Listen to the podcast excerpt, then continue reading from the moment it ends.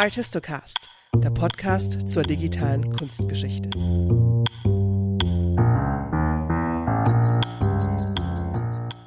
Solange es Computer gibt, wurde mit ihnen auch Kunst gemacht. Und KI-Kunst, also AI-Art, ist kein neues Phänomen. Bereits in den 1970er Jahren, vermehrt dann in den 2000ern, gibt es Künstlerinnen und Künstler, die sich dieser Technik auf vielseitige Arten angenommen haben. In diesem Jahr sprechen wir in der Kunstgeschichte wieder vermehrt und sehr öffentlich über AI-Art und meinen damit meist die durch generative Modelle erstellten Bilder, die Ergebnisse einer Spracheingabe, eines Prompts sind. Mit den mehr oder weniger freien Anwendungen wie Midjourney, DAL-E oder Stable Diffusion ist es nun allen möglich, damit zu arbeiten oder zu spielen. Sie kommen nämlich nicht nur als Algorithmus oder Code daher, sondern haben einfach zu bedienende Interfaces. Die Verfahren sind dadurch nicht mehr den Machine Learning Spezialistinnen vorbehalten. Man schreibt einfach einen kleinen Text, eben den Prompt, und auf Knopfdruck entsteht, wie von Zauberhand, ein neues Bild. Ein Bild, das vorher nicht existiert hat und nach dem erneuten Drücken auch nicht wiederzubekommen ist. Wie viel Zufall steckt in den Bildern und wie gehen wir mit dem Medium AI-generiertes Bild um? Wie können wir mit dem kunsthistorischen Werkzeugkasten, den wir zur Verfügung haben, diese Bilder und auch die dahinterliegenden Prozesse analysieren? Schließlich ist die künstliche Intelligenz, die AI, irgendwie auch eine Blackbox. Doch AI Art als Kunstgattung ist mehr als nur die jetzt gehypten Bildgeneratoren. Ich spreche mit Dr. Fabian Offert über AI Art im Allgemeinen, die neuen generierten Bilder und die dahinterliegenden Verfahren. Er ist Assistant Professor in History and Theory of Digital Humanities an der University of California, Santa Barbara. In seiner Forschung beschäftigt er sich schon lange mit den Wechselverhältnissen von Medien- und Kulturtheorie, künstlicher Intelligenz und dem Einsatz von Computer Vision in den Geisteswissenschaften.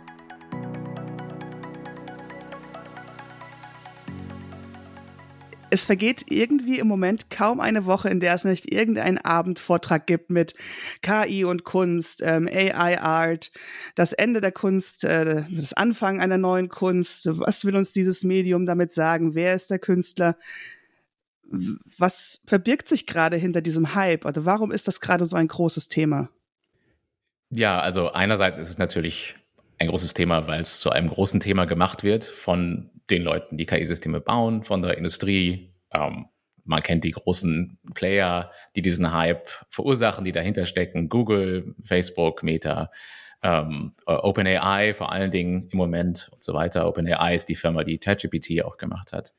Ähm, ja, das ist der eine, das ist der eine Grund, aber auf der anderen Seite gibt es tatsächlich, glaube ich, äh, Konsequenzen für sagen wir mal, die ästhetische Produktion aus so Dingen wie Bildgeneratoren, ähm, die ja mittlerweile wahrscheinlich auch jeder kennt. Also man könnte zum Beispiel DALI nennen, DALI 2 in der aktuellen Version. Midjourney benutzen viele, viele Leute äh, oder auch Stable Diffusion. Ähm, und da gibt's eben schon, sagen wir mal, Konsequenzen, die äh, interessant sind. Ja, also das Ende der Kunst würde ich jetzt noch nicht proklamieren wollen, aber äh, zumindest ist es, glaube ich, interessant, sich diese Konsequenzen mal anzuschauen, genau und zu überlegen, was es eigentlich heißt, dass wir jetzt Bilder machen können mit KI-Systemen. Bevor wir uns auf diese theoretische Ebene begeben, würde ich doch gerne verstehen, was dahinter liegt. Ähm, generative Modelle hast du jetzt schon angesprochen. Also das sind ähm, trainierte Systeme, KIs, wie dann der Hype-Begriff auch heißt, die Bilder erstellen. Also man gibt einen Prompt ein, also einen kurzen Text und daraus werden Bilder. Äh, kann man das, also wie, wie kann man das verstehen, ohne jetzt in Wahrscheinlichkeitsrechnung einsteigen zu müssen? ja, vielleicht versteht man das am besten, wenn man sich kurz anschaut, was die Geschichte ist hinter diesen Systemen oder was auch frühere Systeme leisten konnten und was die Systeme leisten können, die wir heute haben. Das Ganze fängt an ungefähr, ich sag mal, um das Jahr 2012 herum vielleicht. Es gibt also ein sehr wichtiges KI-Paper, ähm, das äh, immer so genannt wird als Anfangspunkt überhaupt der gegenwärtigen KI-Revolution, wenn man es denn so nennen will, oder auf jeden Fall äh, am Anfang der, der Techniken, die wir jetzt haben. Ähm, und um 2014 herum gibt es erste Versuche und es gibt natürlich auch, wie immer, wenn man Dinge historisch aufarbeitet, schon Punkte in der Geschichte vorher, wo man sagen könnte, ja, eigentlich ist das schon im Ansatz da. Aber wenn man, sagen wir mal, das, äh, das äh, äh, Konsensnarrativ bedienen will, dann fängt es um 2014 herum an, dass Informatikerinnen und Informatiker experimentieren mit KI-Systemen, die Bilder produzieren können. Das hat angefangen mit einem System, das heißt Generative Adversarial Network. Ah, a mouthful, wie der Amerikaner sagt, muss man sich auch nicht merken, aber das war ein System, das ähm, eben zum ersten Mal nicht zur Klassifizierung eingesetzt wurde, also um eine Gruppe von Bildern von einer anderen Gruppe von Bildern zu unterscheiden, sondern um Bilder hervorzubringen. Ähm, und das hängt zusammen auch ähm, mit einer ganz anderen grundsätzlichen Frage in der KI-Forschung, nämlich was können wir eigentlich wissen über die Systeme, die wir so bauen? Ähm, die sind sehr kompliziert, das weiß mittlerweile auch jeder, aber was wird eigentlich gelernt, wenn etwas gelernt wird? Und äh, um diese Zeit herum gibt es eben auf der einen Seite Versuche, Bilder zu machen, einfach for, for the fun of it, ja, weil man es kann. Auf der anderen Seite äh, gibt es eben auch den Versuch, äh, solche Systeme einzusetzen, um zu visualisieren, was eigentlich vorgeht in KI-Systemen. Das ist der Punkt, wo diese Art der, der Bildgeneration so ihren, ihren Ausgang nimmt. Und was wir heute haben, ist im Grunde eine weiterentwickelte Variante von den Systemen, die wir schon vor mittlerweile ja fast zehn Jahren hatten, plus Sprache. Das ist immer wichtig zu sagen. Um 2020, 2021 herum gibt es den Wechsel zu sogenannten multimodalen Modellen.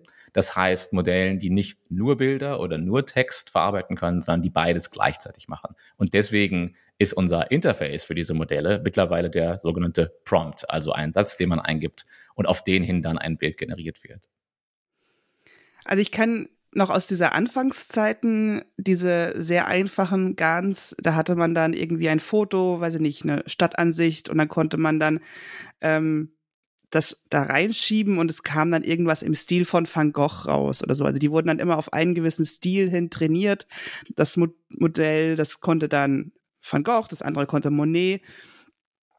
Und erst mit, diesem, mit dieser Kombination auch mit Text sind die dann so mächtig geworden, dass sie auch jenseits von einem Stil arbeiten konnten? Ja, auf der einen Seite ja. Ähm, das hat zu tun mit Verbesserungen in sagen wir mal, dem, dem wissenschaftlichen oder technischen Ansatz. Also die Architekturen sind einfach besser geworden, die Ansätze funktionieren besser. Aber es hat natürlich auch viel damit zu tun, dass die Trainingsdatenmengen immer größer geworden sind. Dass wir mittlerweile äh, Datasets haben, die die Datasets, die man so kennt, die kanonisch geworden sind, ImageNet zum Beispiel, ähm, was ja äh, in der Version, wie es benutzt wird, anderthalb Millionen Bilder hat. Und mittlerweile haben wir Datasets, die äh, mehrere äh, äh mehrere Größenordnungen darüber liegen.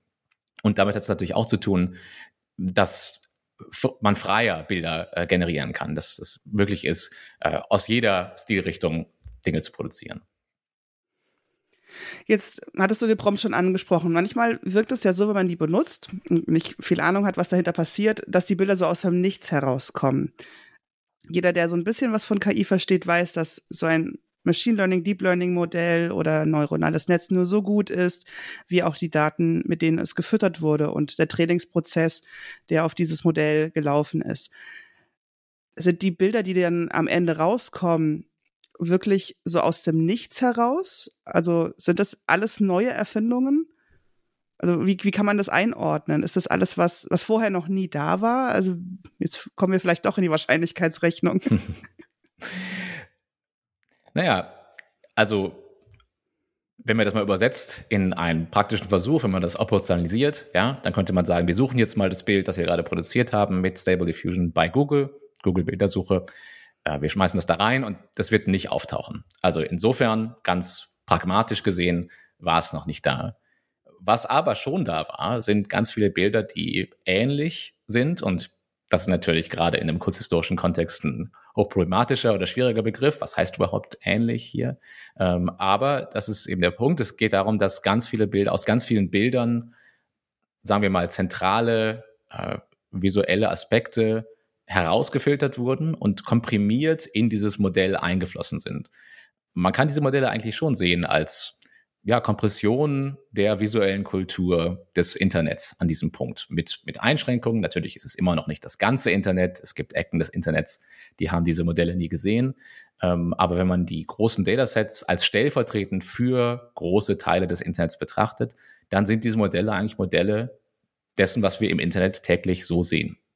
Ähm, und mhm. dementsprechend äh, kann man eben auch diesen gesamten Bildraum, diesen gesamten visuellen Möglichkeitsraum ansprechen. Man kann in die eine Ecke gehen, wo vielleicht künstlerische Bilder sind. Man kann in die andere Ecke gehen, wo Fotografien sind. Man kann sagen, nehmen das Thema aus der Fotografie-Ecke und den Stil aus der künstlerischen Ecke. Und das macht man eben alles durch diese äh, Kombination von, von, äh, von äh, Keywords, also von Schlagwörtern im, im Prompt. Ah, das erklärt es auch, warum dann so ein Programm wie Midjourney sehr gut dabei ist, zum Beispiel Modefotografie zu imitieren, weil es anscheinend sehr viel Modefotografie in diesem Trainingsdatensatz gab. Genau, das ist immer der Fall schon gewesen. Je öfter bestimmte Arten von Bildern auftauchen in einem Trainingsdatensatz, desto einfacher ist es für das Modell, Varianten davon zu erzeugen.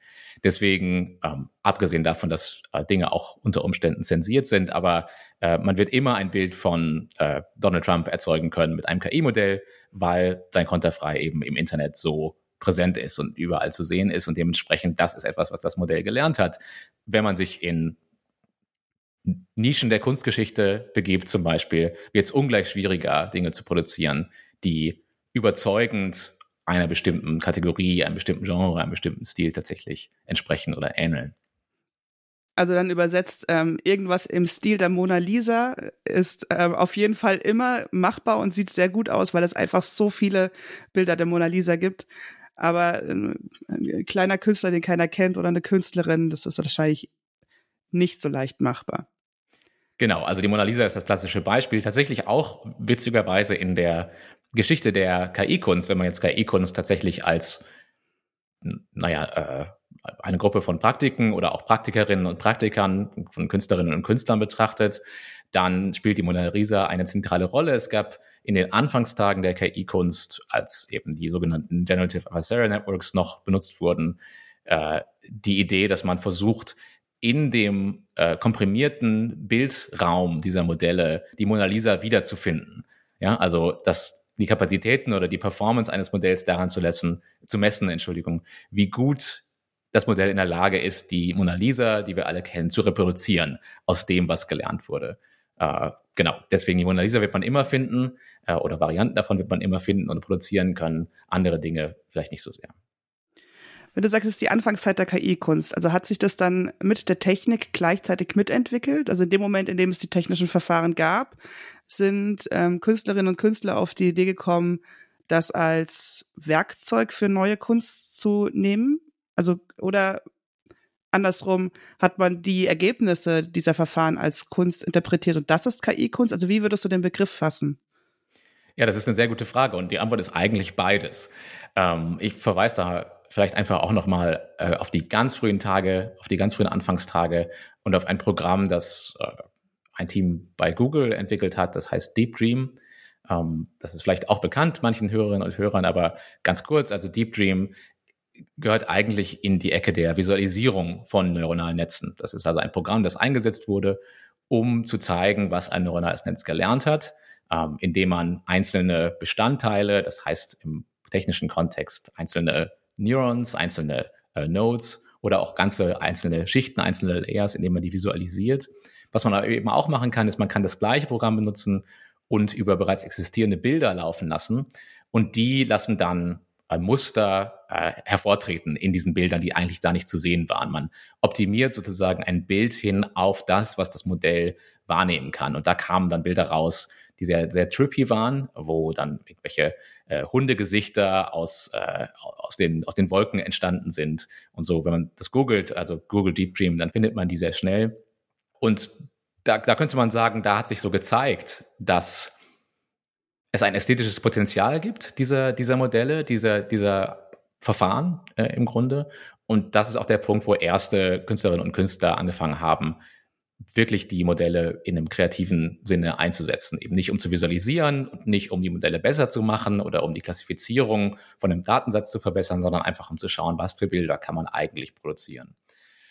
Und wenn man das Ganze ja, etwas amateurhaft, aber vielleicht doch kunsthistorisch betrachten will, gibt es eigentlich eine relativ klare Phase eben zwischen diesen Anfangstagen um 2012, 2014 herum bis ungefähr 2020, 2021, als die Technik hin zu Multimodalmodellen gewechselt ist und eben jeder anfangen konnte, Bilder zu generieren durch, durch einfache Prompts, durch die Eingabe von Prompts. Das ist also schon, glaube ich, ein Bruch in, in der, zumindest in der Produktion, in der ästhetischen Produktion mithilfe von, von KI-Modellen. Es gibt einige äh, äh, KI-Künstlerinnen, äh, Helena Sarin fällt, fällt, mir zum Beispiel ein, die auch gerade gesagt hat, das ist eigentlich das Ende dieser frühen KI-Kunst, weil es eben nicht mehr um eine technisch informierte Erforschung von Modellen geht, sondern weil jetzt jeder Prompts selber basteln kann und es dementsprechend aus den Händen von der kleinen Gruppe von Menschen genommen wird, die eigentlich sich damit intensiv auseinandergesetzt haben in den Anfangstagen.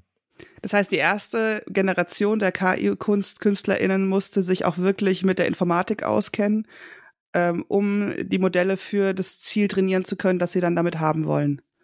Genau, bis zu einem gewissen Grad. Also es ging eigentlich nie darum, die Modelle zu trainieren oder zu retrainieren. Ähm, die Ingenieure sagen Feintuning dazu, sondern es ging schon meistens darum, existierende Systeme sich genau anzuschauen, auseinanderzunehmen, wieder zusammenzusetzen. Äh, aber es geht tatsächlich so weit, dass eigentlich die Idee, dass man Textmodelle und Bildmodelle ähm, zusammenbaut, dass man ein, ein multimodales Modell generiert, die kommt eigentlich aus der KI-Kunst. Also die mhm. frühen multimodalen Modelle waren von KI-Künstlerinnen zusammengebastelte äh, Frankenstein-Modelle, die eben beides konnten. Und dementsprechend ist es eben nicht nur eine künstlerische Einbahnstraße, dass die Künstlerinnen und Künstler sich die Erfindungen der Industrie zunutze machen als Verfahren, als neues künstlerisches Verfahren, sondern es ist tatsächlich auch andersrum, dass äh, eben die Technik Inspiration äh, inspiriert wird äh, aus der Kunst heraus. In dem Moment, in dem es dann die Möglichkeit gab, über Proms auch mit diesen Modellen, ja, ich sag mir jetzt mal, interagieren, auch wenn es schwierig ist, einen Begriff zu finden, der nicht so anthropomorph ist, weil das Gegenüber reagiert ja nicht wirklich oder interagiert, sondern das ist ja eher ein, ein Verfahren oder ein, ein etwas, was man anstößt. Aber ich nehme jetzt mal einfach mal den Begriff interagieren. In dem Moment, in dem man mit dem Prompt ähm, und der KI interagieren kann, hattest du gerade gesagt, war das quasi auch das Ende dieser ersten KI-Künstlerin-Generation, weil der Zugang zu leicht war, also weil dann es populär geworden ist oder der Öffentlichkeit zur Verfügung stand. Also was was hat sich da geändert? Warum waren die Ergebnisse auf einmal nicht mehr kunstwürdig? Oder sind sie es noch? Naja, die, was, was kunstwürdig ist und was nicht, ist sowieso ja immer eine schwierige Frage natürlich.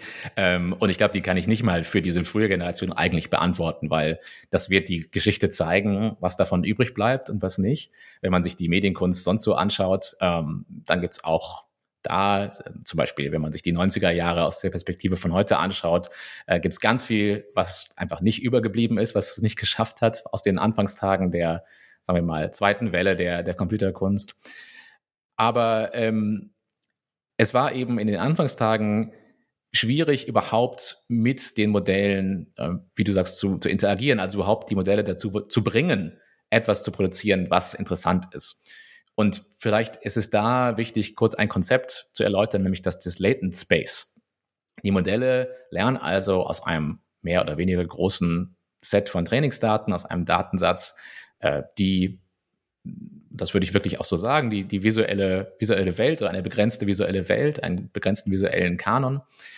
Und äh, dieser Kanon ist komprimiert. Und dieser komprimierte, der komprimierte Bildraum, den nennt man gemeinhin Latent Space. Und jetzt ist die Frage, wie findet man raus, was in diesem Latent Space eigentlich drin ist? Was ist eigentlich komprimiert worden? Was ist noch übrig geblieben zum Beispiel? Welche äh, wenig auftretenden Beispiele sind trotzdem noch vorhanden? Was sind Schwerpunkte? Was hat, kann das Modell besonders gut produzieren? Und in den Anfangstagen der KI und der KI-Kunst war es eben so, dass man sich selber überlegen musste, wie man überhaupt auf diesen Latent Space zugreift und wie man bestimmte Punkte im Latent Space ansteuert. Es war also eine Art mathematischer Zugriff auf den Bildraum. Ich musste mir überlegen, äh, von welchem Punkt beginne ich. Und wenn ich Punkt sage, meine ich wirklich einen Punkt in diesem äh, mehrdimensionalen, überdimensionalen Vektorraum, der der Latent Space ist. Und wie bewege ich mich dann von da, um möglichst interessante Bilder zu produzieren? Und dieses ganze mathematische Verfahren der, der Bildproduktion oder der, der Ansteuerung von diesen Bildräumen, das wurde eben ersetzt durch Prompt-Based Inputs oder durch ein Prompt-Based Interface.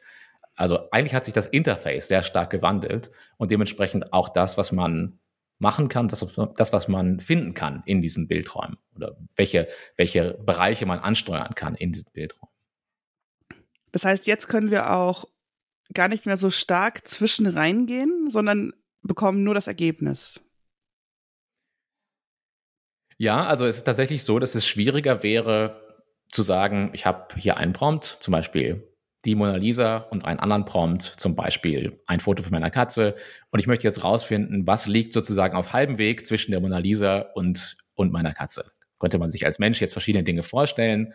Und in den Anfangstagen der KI und der KI-Kunst war es eben so, dass sich dieser Mittelpunkt eigentlich in ein präzises mathematisches Konzept übersetzen lässt. Ich kann also wirklich genau dem mathematisch die Mitte zwischen diesen beiden Bildpunkten ansteuern und dann gibt es ein Bild, das mehr oder weniger interessant aussieht. Das geht mit Prompts eben nicht, weil es keine Mitte gibt zwischen zwei Begriffen, zwischen dem äh, Wort oder dem, dem Titel Mona Lisa und dem Wort Katze. Was ist dazwischen? Das ist ein Konzept, das ergibt keinen Sinn. Ja? Also man kann eben diesen Mittelpunkt dann nicht mehr finden im Medium Sprache oder in der Sprache als Interface.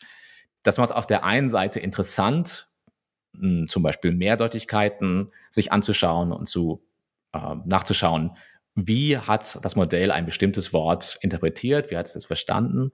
Aber auf der anderen Seite heißt es eben auch, dass man nicht mehr so präzise schauen kann, was in diesem komprimierten Bildraum eigentlich vorhanden ist, was da eigentlich existiert, was da drin ist.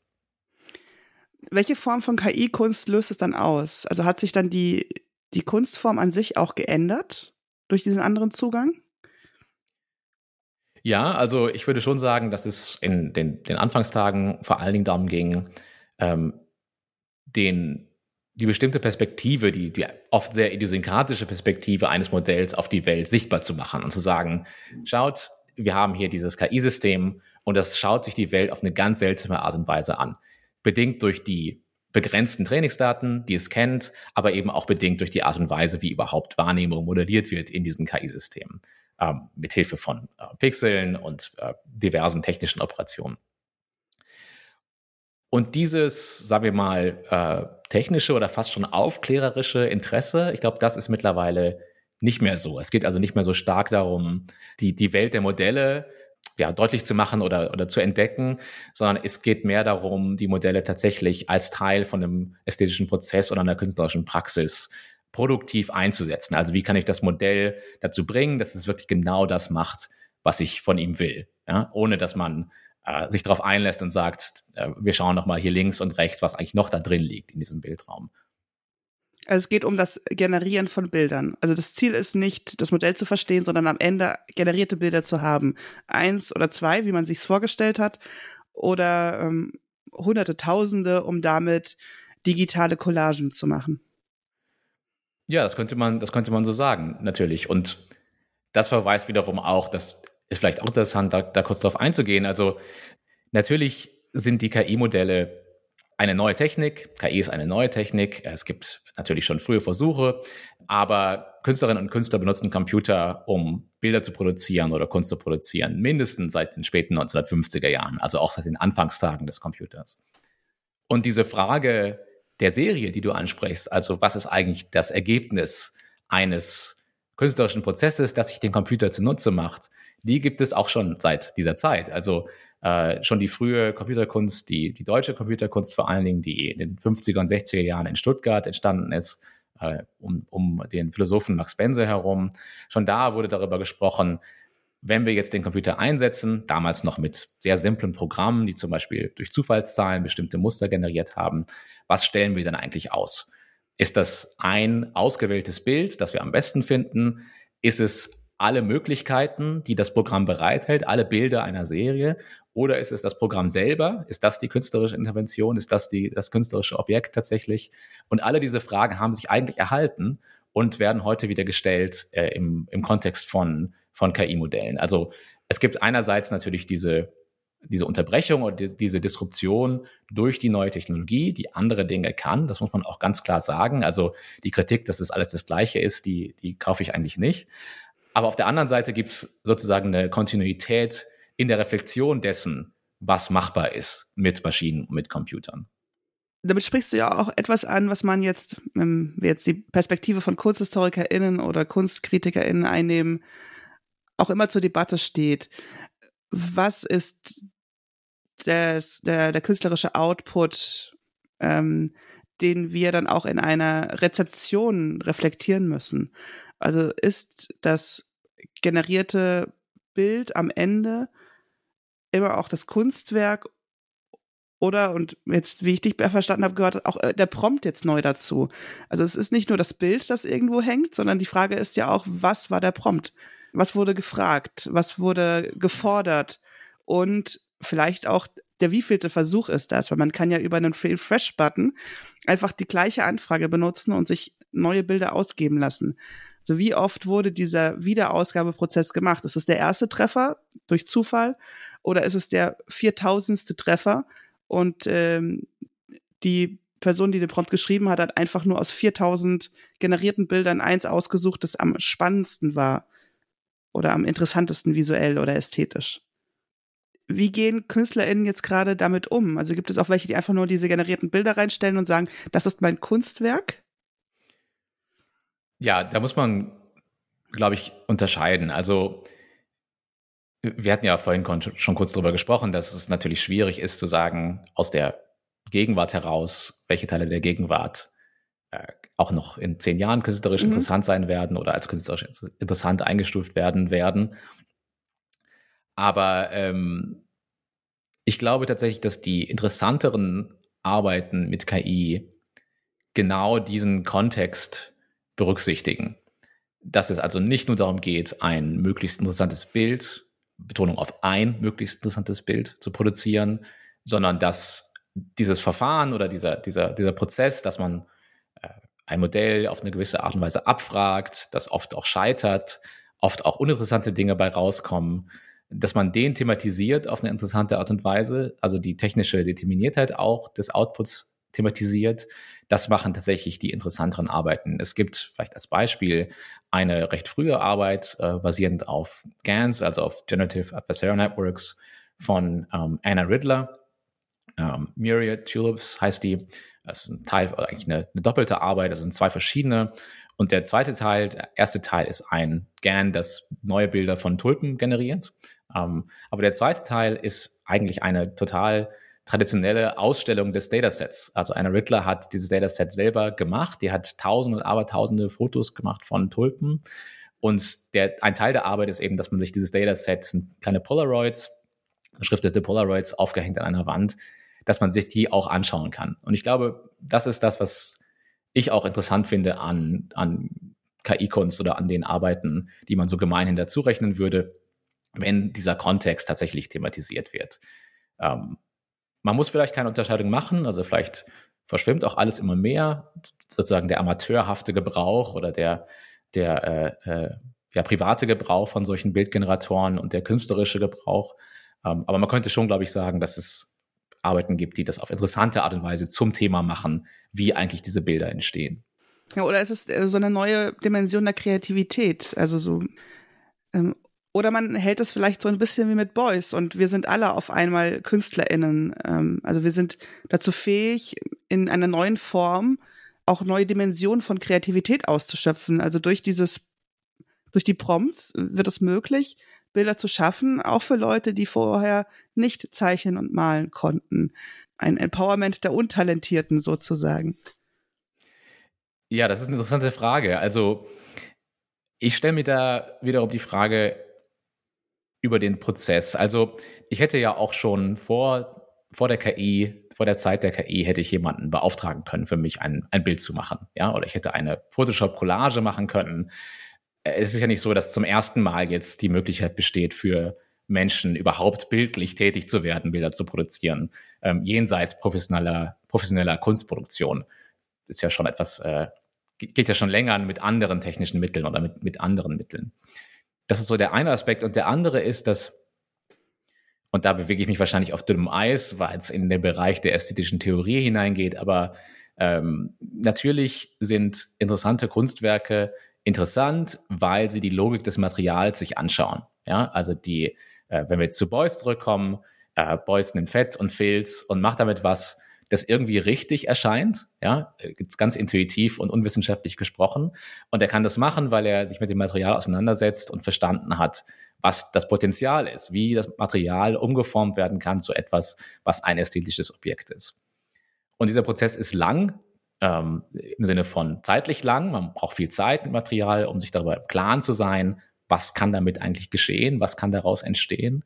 Ähm, und der ist aber auch lang im Sinne von, man muss verschiedene Möglichkeiten eben erforschen. Und da bin ich mir bei den promptbasierten KI-Modellen eben nicht so sicher, weil der Weg eben so kurz ist. Ja, ich gebe was ein und da kommt sofort ein Bild bei raus. Äh, es gibt keinen dazwischen. Es gibt äh, auch keine Fehler. Das ist übrigens auch ein ganz großes Problem bei KI-Modellen im Generellen, dass das KI-Modell dir niemals sagen wird, das mache ich nicht. Es gibt einen Bluescreen oder eine Fehlermeldung. Das existiert einfach nicht. Es wird immer was bei rauskommen. Und ob das, was dabei rauskommt, interessant ist oder nicht, im kreativen Bereich, beziehungsweise auch, ob das Ergebnis richtig ist oder nicht, im wissenschaftlichen Bereich zum Beispiel, wo Bildmodelle eingesetzt werden, um Fotos zu analysieren oder um wissenschaftliche Daten aufzubereiten. Das bleibt eine Interpretationsfrage. Das kann ich mit dem Modell nicht machen. Es gibt immer eine positive Antwort. Ja? Und das habe ich in einem traditionellen künstlerischen Prozess eigentlich nicht. Da gibt es Sackgassen und Dinge, die einfach nicht funktionieren. Und natürlich ist die Identifikation dieser Sackgassen und dieser Fehler auch wiederum eine Frage der künstlerischen Arbeit oder Intuition. Aber ich glaube eben, dass dieser Kurzschluss in den Bildmodellen, ja, ich gebe was ein und sofort kommt was raus, das eindeutig auch ein Bild ist. Das ist ja auch kein Glitchbild oder ein Bild voller Fehler, sondern es ist immer was, oder in den fast allen Fällen was Figuratives, was Sinn ergibt, semantisch, wo Bildobjekte zu sehen sind. Ich glaube, dass das vielleicht nicht so interessant ist für einen tatsächlichen künstlerischen Prozess. Das war jetzt eine lange mhm. Antwort auf eine eigentlich einfache Frage, aber ich, ich, ich glaube, da muss man drüber nachdenken, wirklich, was eigentlich die Schritte sind in, in der Bildproduktion, in, in verschiedenen Formen der Bildproduktion. Ja, was, was sind die Schritte auf dem Weg von der Idee hin zum, zum Kunstwerk und was sind die Schritte auf dem Weg vom Prompt zum generierten Bild?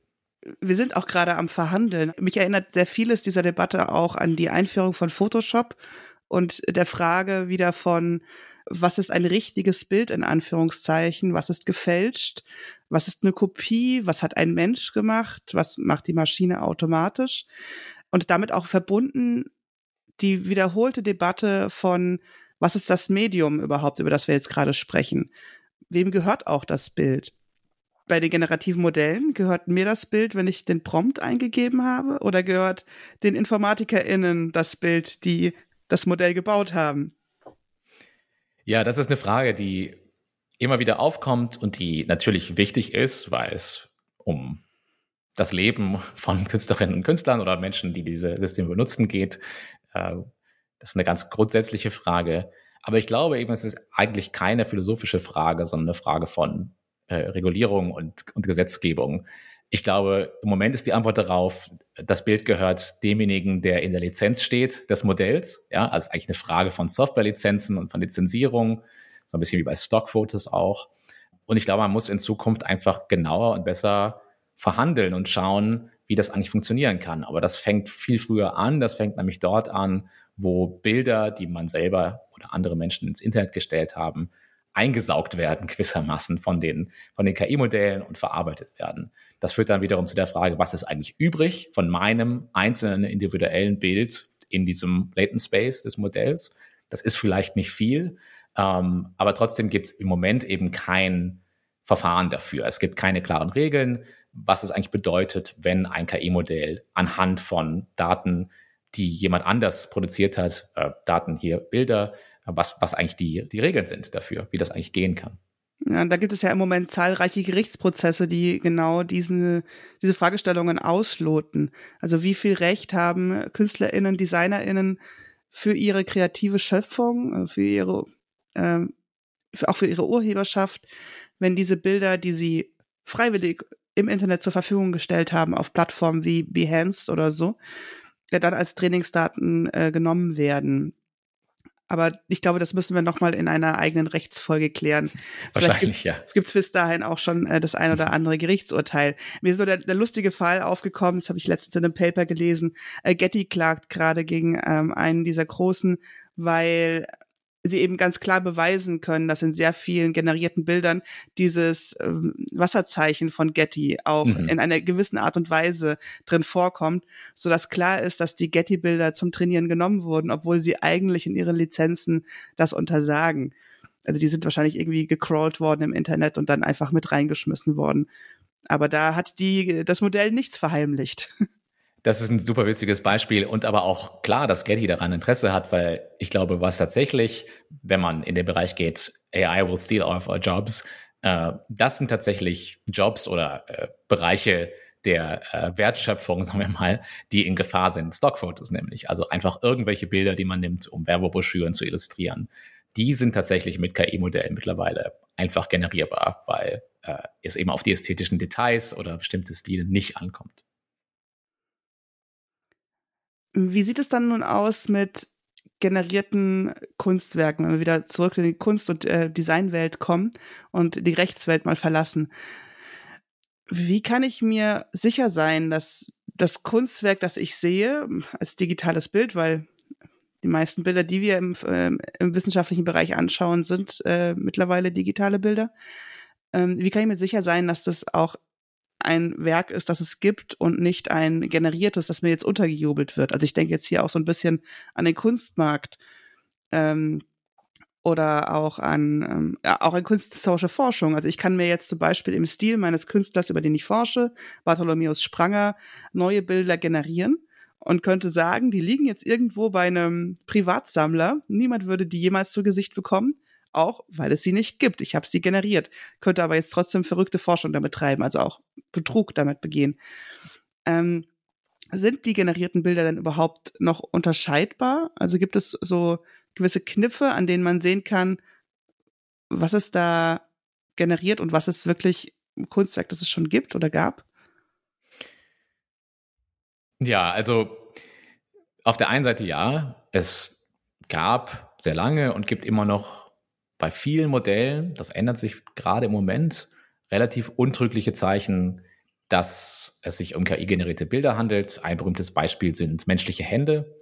Ähm, KI-Modelle haben ganz lange, waren ganz lange nicht in der Lage, normale menschliche Hände mit fünf Fingern zu produzieren. Und selbst wenn man im Prompt extra nochmal spezifiziert hat, gesagt hat, bitte gib mir eine normale Hand mit fünf Fingern, dann waren eher mehr Finger dran, weil man Finger auch noch betont hat. Ja, weil man gesagt hat, Finger sind wichtig und dann hat das Modell gedacht, okay, gedacht natürlich in großen Anführungszeichen, dann lieber noch ein paar mehr Finger for good measure. Ähm, das war ganz lange so. Ähm, in den früheren in früheren Zeiten, in den Anfangstagen mit den GANs, waren immer Ohren das Problem, ähm, weil die etwas kompliziert sind und kleinteilig. Ähm, und ich nehme diese beiden Beispiele auch gerne, weil die verweisen auf das kunsthistorische Äquivalent äh, im Diskurs um die Kennerschaft. Ja? Wenn man an äh, Morelli denkt, also Finger und Ohren und eben diese ganzen schwierigen Körperteile sind ja auch im traditionellen, aus der traditionellen kunsthistorischen Perspektive heraus untrügliche Zeichen für bestimmte, äh, bestimmte Malerinnen und Maler zum Beispiel. Das ging lange, ähm, es geht immer weniger. Ähm, und ich glaube schon auch, dass man irgendwann an den Punkt kommt, wo es gar nicht mehr geht.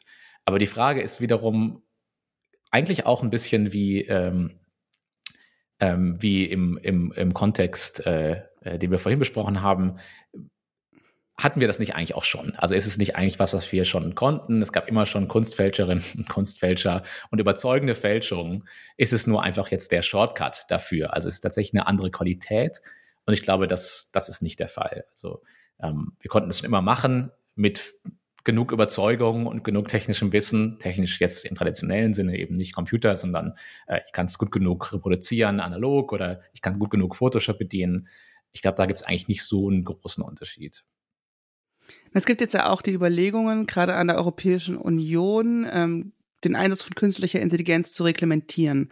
Und da gehören auch generative Modelle dazu, dass man die auf eine gewisse Art und Weise auszeichnet, wenn Bilder ge generiert worden sind oder markiert, äh, beziehungsweise auch für Bilder, die man ins Internet stellt, so einen Fälschungsschutz drauflegt, dass das eigene Foto nicht benutzt werden kann, äh, um als Trainingsdaten missbraucht oder gebraucht zu werden oder Deepfakes zu verhindern. Hältst du sowas für sinnvoll oder sind es einfach nur jetzt gerade so, nein, ich, ich denke eher so in dem Bereich so ein Aktionismus, weil man noch nicht genau weiß, wie man es reglementieren soll oder ob man oder was man damit machen soll? Also so eine Zwischenphase, Verhandlungsphase? Ja, ich glaube, das sind alles gute Ansätze und ich denke mal, das wird in eine ähnliche Richtung gehen wie bei der Reglementierung oder der Gesetzgebung im Kontext von Social Media, ja, wo, wo auch am Anfang ja im Grunde der wilde Westen geherrscht hat, man machen konnte, was man will und mittlerweile gibt es Regeln, um äh, zum Beispiel zu verhindern, jetzt im Kontext der EU, dass Daten einfach auf amerikanischen Servern gespeichert werden.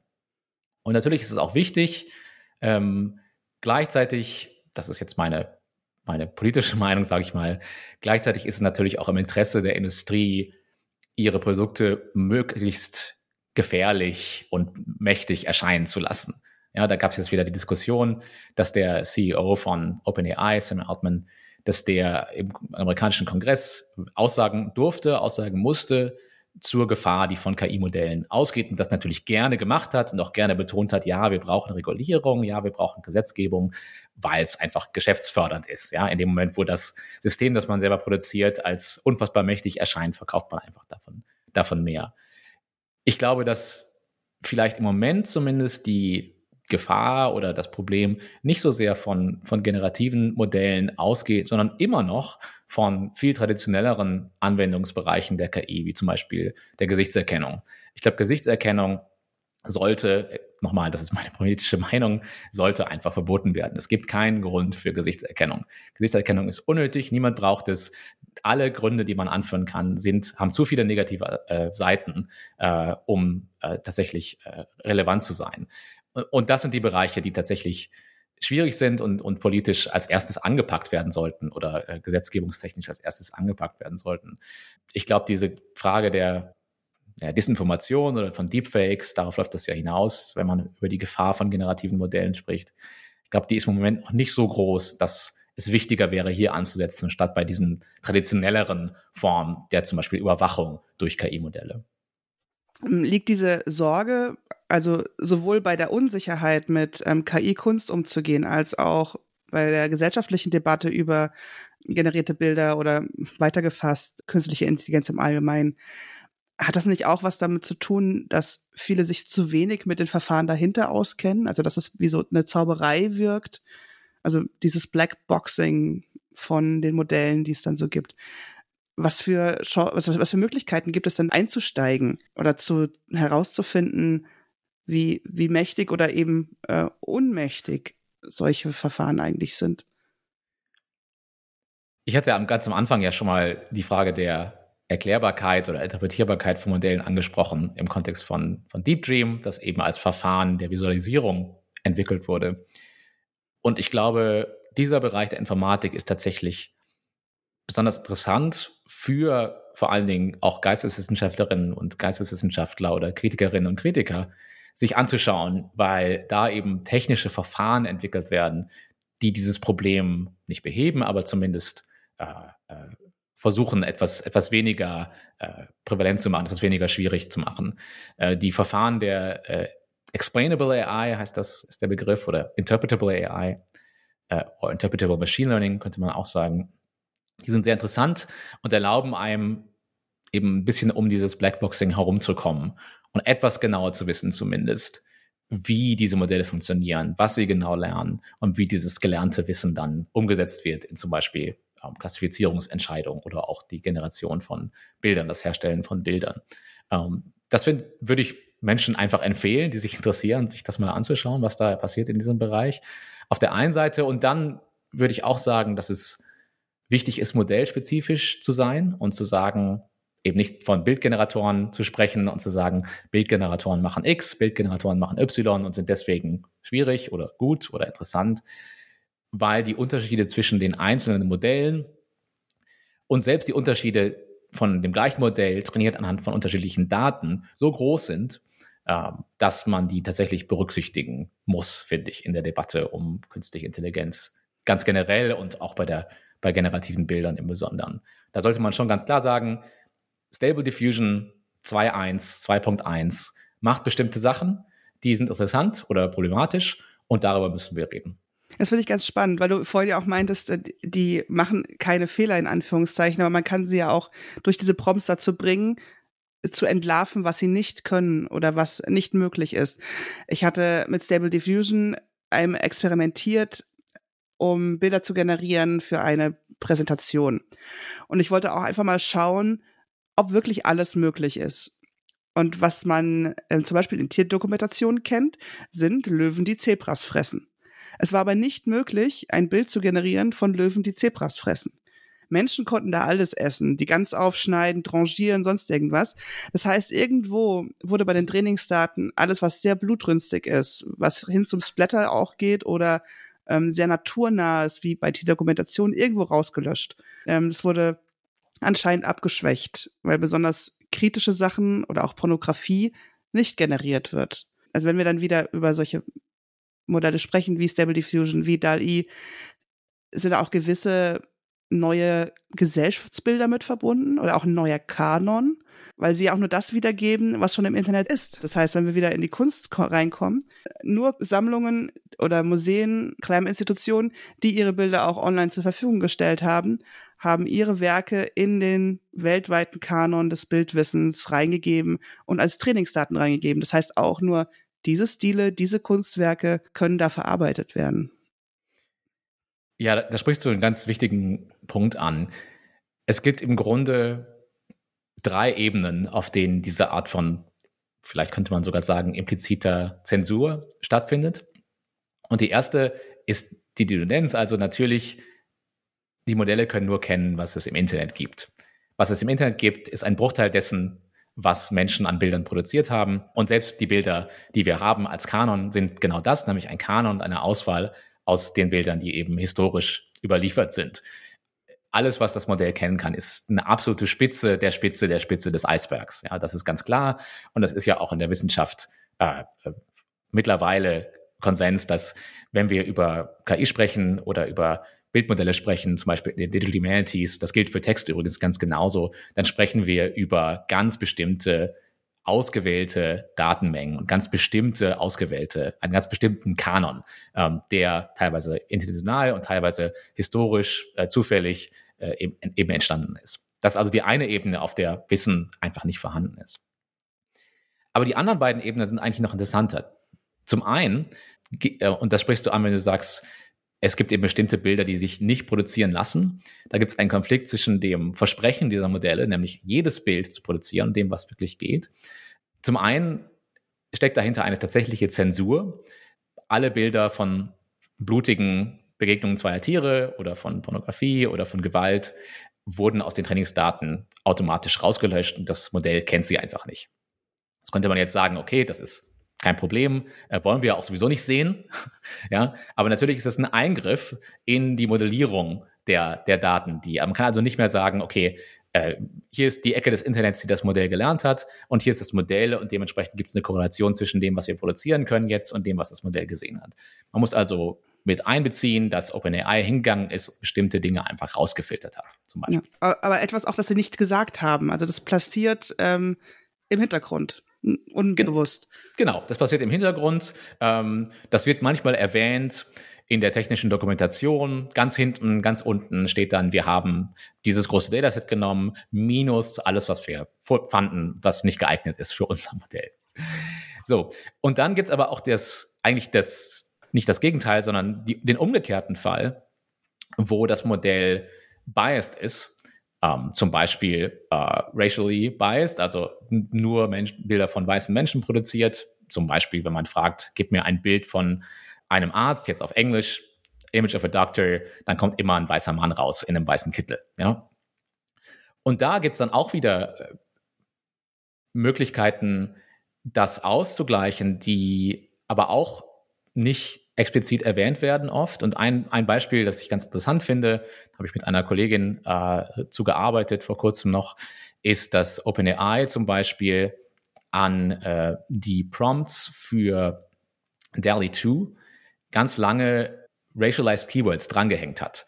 Also wenn ich was eingegeben habe, dann hat OpenAI hinten heimlich Black oder Female oder Asian äh, oder andere Minority Keywords drangehängt um den Eindruck zu erwecken, dass dieser Bias eben nicht, nicht existiert, dass das Modell neutraler ist in der Herstellung von Bildern. Aber ohne das zu sagen. Also mhm. OpenAI hat, uns im Grunde als Nutzerinnen und Nutzer Worte in den Mund gelegt, die wir so nicht gesagt haben.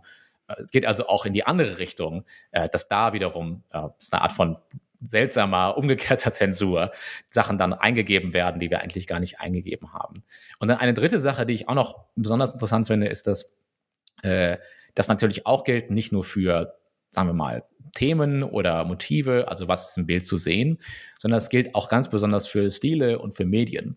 Ich kann zum Beispiel nicht, trotz des Versprechens, dass diese Bildmodelle alles, alle Bilder, äh, die es gibt, generieren können, ich kann zum Beispiel nicht äh, historische Bilder produzieren, die nicht auch in historischen Medien stattfinden. Ich kann also nicht sagen, gib mir ein Bild aus dem Jahr 1920 und das Bild ist dann nicht schwarz-weiß. Mhm.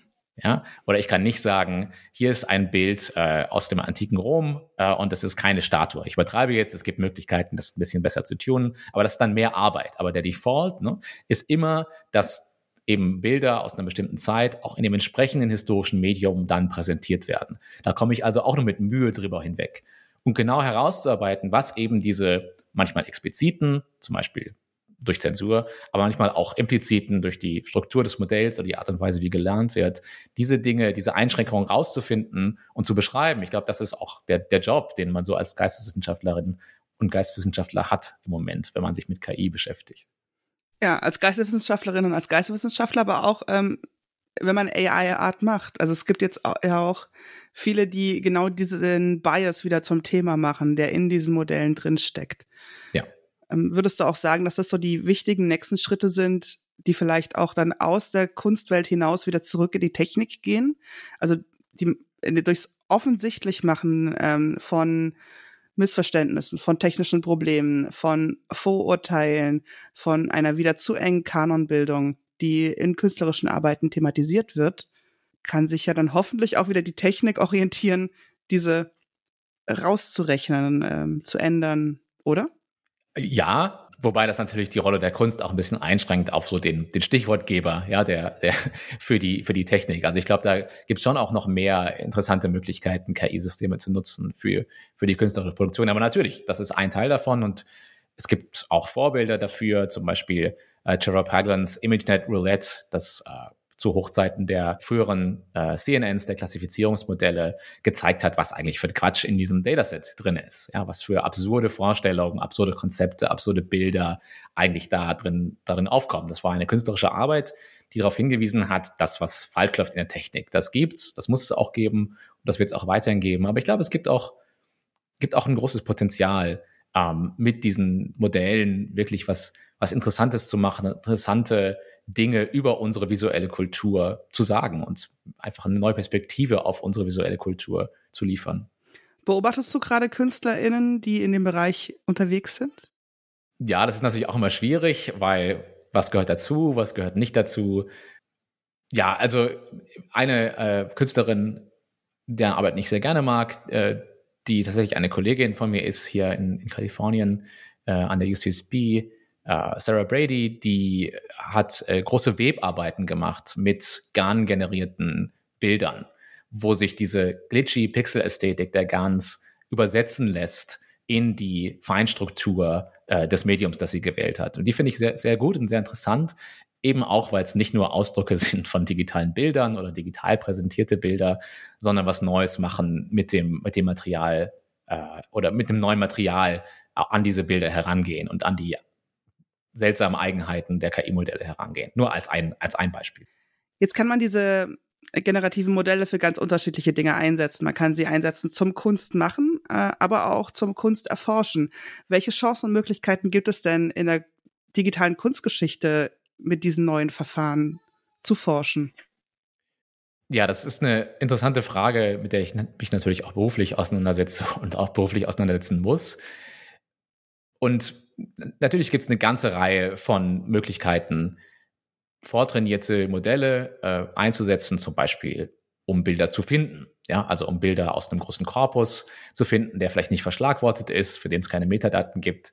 Ganz klar, äh, ein Einsatzbereich ist ähnliche Bilder zu finden, so eine Art Recommendation Engine für künstlerische Sammlungen oder für, für museale Sammlungen zum Beispiel. Ähm, es gibt eine ganze Reihe von, von möglichen Anwendungen und das ist auch gerade, habe ich jetzt wieder gesehen auf der großen DH-Konferenz in, in, Graz, dass es tatsächlich auch gemacht wird, mehr und mehr, dass tatsächlich diese großen Modelle zum Einsatz kommen oder Teile davon. Was ich aber glaube, ist, und das ist auch Teil von meiner Arbeit gerade, das äh, aufzuschreiben, dass damit so eine Art Verpflichtung einhergeht, auch Modellkritik automatisch zu betreiben. Dass man nicht die tollen Dinge, die man mit den großen KI-Modellen machen kann, einfach so nutzen kann, ähm, sondern dass das einen verpflichtet, immer auch darüber zu sprechen, was eigentlich der Blick auf der Welt, auf die Welt ist, der da implizit in diesen Modellen dann mit in die Arbeit einfließt. Ich kann nicht Clip, das ist zum einen ein beispielhaft ein, ein großes Modell, äh, mit dem man zum Beispiel Bilder suchen kann, ähm, sehr gut, das auf Prompts auch reagiert. Ich kann also sagen, gib mir alle Bilder von Stühlen in der Sammlung des Museum of Modern Art New York und man kommt eine sehr gute Auswahl, wirklich alle Stühle in dem Dataset. Ähm, ich kann mir das aber nicht zu Nutzen machen, ohne nicht auch gleichzeitig zu sagen, dass Clip eben auch ein ganz bestimmtes Konzept von Stuhl und Möbelstück und allen anderen Dingen auch hat. Äh, da arbeite ich gerade an einem Projekt mit einem äh, Kollegen von mir, Leo Impet, wo wir Clip gefragt haben, was es zu Street View Bildern aus Paris sagt, hin auf den Prompt A Photo of Paris. Mhm. Ähm, wir schicken also alle Bilder oder geben alle Bilder äh, von Google Street View, die Paris zeigen, einem regulären Intervall gesampled, geben wir Clip zu sehen und sagen, ist das a Photo of Paris? Und mappen dann, welche Fotos of Paris the most Paris sind von diesen Fotos. Ja? Also welche Fotos von Paris das Modell denkt, wirklich essentiell Fotos von Paris sind. Und in meiner Vorstellung sind das ähm, schöne kleine Cafés, immer wenn man die Spitze vom Eiffelturm sieht oder diese großen Prachtstraßen. Genau, das ist auch tatsächlich der Fall. Je, je, mehr Eiffelturm, desto mehr Paris. Und das heißt aber natürlich auch, dass Clip eine ganz bestimmte Vorstellung davon hat. Und alle Banlieues zum Beispiel, also alles jenseits der Peripherie, ähm, wo gerade im Moment eben äh, auch die politischen Spannungen stattfinden, das ist nicht Paris in den Augen von Clip, wenn man das mal so sagen kann. Das heißt, es ist ein ganz klares, ganz klarer Begriff davon, was diese Stadt ausmacht, der bestimmte Dinge ausschließt. Ähm, und das muss man thematisieren, wenn man die Möglichkeiten von Clip, von Clip nutzen will. Es gibt ein, ein witziges Beispiel, wenn man nämlich dann fragt ähm, nach einem Foto von Los Angeles, ähm, ich wohne in der Nähe von LA, und aber auch die Fotos von Paris eingibt, dann kommt eben die Peripherie. Dann kommen die Hochhäuser, dann kommen die Autobahnen, äh, dann kommen die Umgehungsstraßen um Paris herum. Ähm, und auch da gibt es also einen ganz klaren Begriff der Stadt. Was ich damit sagen will, man muss, glaube ich, wirklich immer auch, wenn man diese Methoden einsetzt, wenn man diese Modelle einsetzt, gleichzeitig versuchen, sich möglichst klar darüber zu werden, was damit einhergeht und welche Begriffe welche, ja, welche, welche Sichtweisen, welche Perspektiven auf die visuelle Welt man sich damit einkauft. Und ich glaube, das wird die digitale Kunstgeschichte tatsächlich und sollte die digitale Kunstgeschichte tatsächlich verändern in den nächsten Jahren. Und es wird ja jetzt noch wichtiger, wenn durch die Interfaces auch die Nutzbarkeit von künstlicher Intelligenz im Alltag äh, ermöglicht wurde. Also jetzt, jetzt nimmt jeder diese DALI, ChatGPT und wie sie nicht alle heißen, ähm, und arbeitet damit, ohne zu wissen, was eigentlich dahinter steckt. Ja, genau. Und ähm, das passiert ja übrigens auch schon ganz lange. Also das iPhone macht schon ganz lange keine neutralen Fotos mehr von dem, was man so fotografiert. Wenn das überhaupt jemals äh, gegolten hat für die, für die Fotografie, dass es ein Abbild ist der Wirklichkeit. Ähm, das wird aber zunehmen. Es gibt dieses schöne Beispiel, dass ich glaube, ein, ein Samsung-Telefon äh, oder ein LG-Telefon, auf jeden Fall kein iPhone, extrem gute Fotos macht vom Vollmond, die viel zu gut sind, wenn man das schon mal versucht hat, den Mond zu fotografieren. Das klappt nie, ist immer ein kleiner Punkt irgendwo am Himmel, alles verschwommen. Und wenn man aber die, eben dieses bestimmte Telefon benutzt, dann sieht man die einzelnen Krater und die einzelnen Mare. Und das ist ein KI-Modell, was einfach Großaufnahmen des Monds gesehen hat und die einfach da drüber legt. Das heißt, es wird immer mehr auch Teil des Alltags, nicht nur der, der Wissenschaft oder der, der äh, des Experimentierens in der Wissenschaft und dementsprechend ja, hat das, glaube ich, auch Konsequenzen dann für unseren Alltag.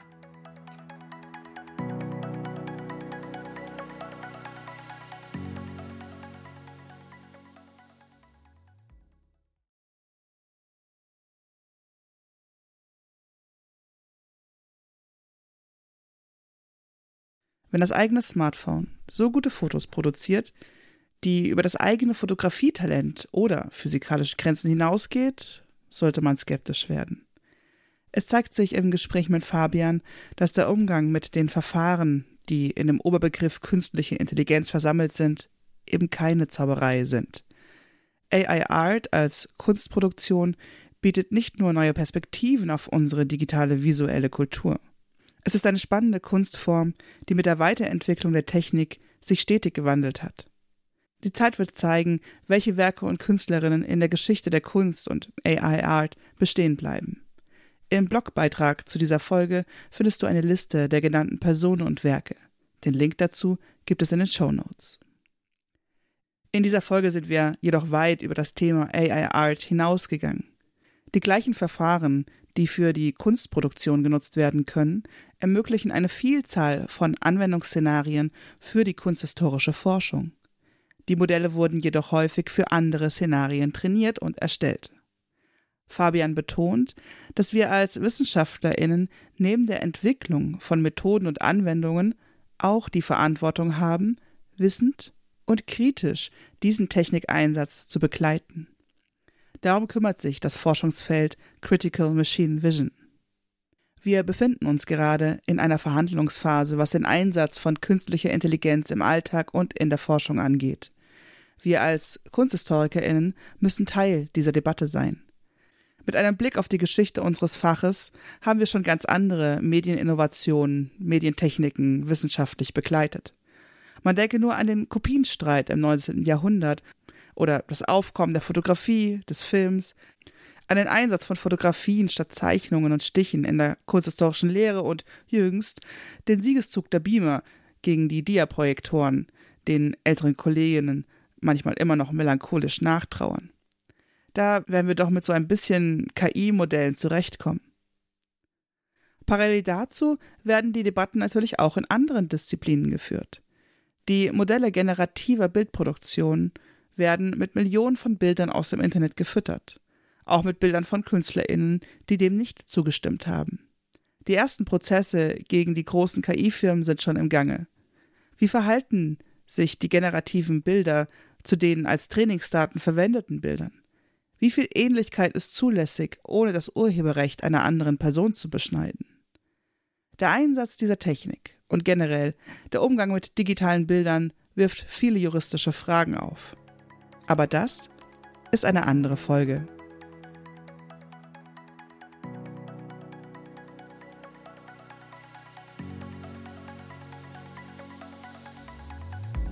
Diese Folge wurde von Jacqueline Klusig-Eckert produziert im Auftrag des Arbeitskreis Digitale Kunstgeschichte. Unterstützt wird sie dabei von der Redaktion der Arbeitskreismitglieder Peter Bell, Lisa Diekmann, Peggy Große, Waltraud von Pippich und Holger Simon. Finanziert wird Artistocast, der Podcast zur digitalen Kunstgeschichte von NFDI for Culture, dem Konsortium in der nationalen Forschungsdateninfrastruktur, das sich mit Forschungsdaten zu materiellen und immateriellen Kulturgütern befasst. Unterstützt wird Artistocast durch den Deutschen Verband für Kunstgeschichte. Du hast noch eine Frage oder Anregungen? Kontaktiere uns einfach unter podcast at digitale-kunstgeschichte.de.